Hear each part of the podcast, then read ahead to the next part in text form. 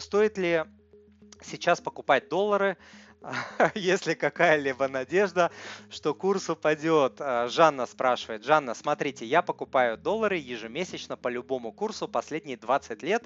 Ни разу я об этом не пожалел.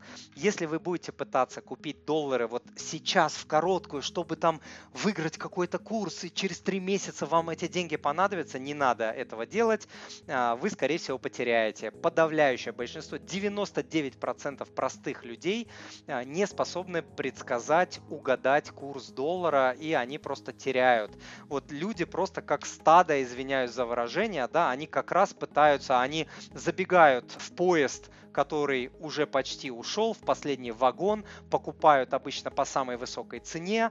Когда начинает доллар падать, они вот так хватаются за волосы, ой-ой-ой, что же я сделал, я купил по 80, а он сейчас 60, начинают его продавать, тогда как опытные инвесторы, наоборот, в этот момент начинают а, покупать. Поэтому не пытайтесь спекулировать на доллары. Если вы боитесь, не знаете, что куда пойдет, я всегда даю рекомендацию а, разделить деньги на половину, на половину купить доллары, на половину половину купить рубли. И получится, что в краткосрочной перспективе, куда бы доллар ни пошел, вы будете более-менее при своих, да, то есть одна половинка проиграет, другая половинка выиграет, и вы примерно при своих э, будете на коротком э, промежутке. На длинном промежутке вы всегда будете выигрывать, если вы будете покупать доллары, я в этом уверен. Опять же, вспоминаем обвалы рубля, да, 92, 94, 98, 2008, 2014, 2020 годы. 6 обесценений а, рубля за последние 20-30 а, лет. И это будет продолжаться.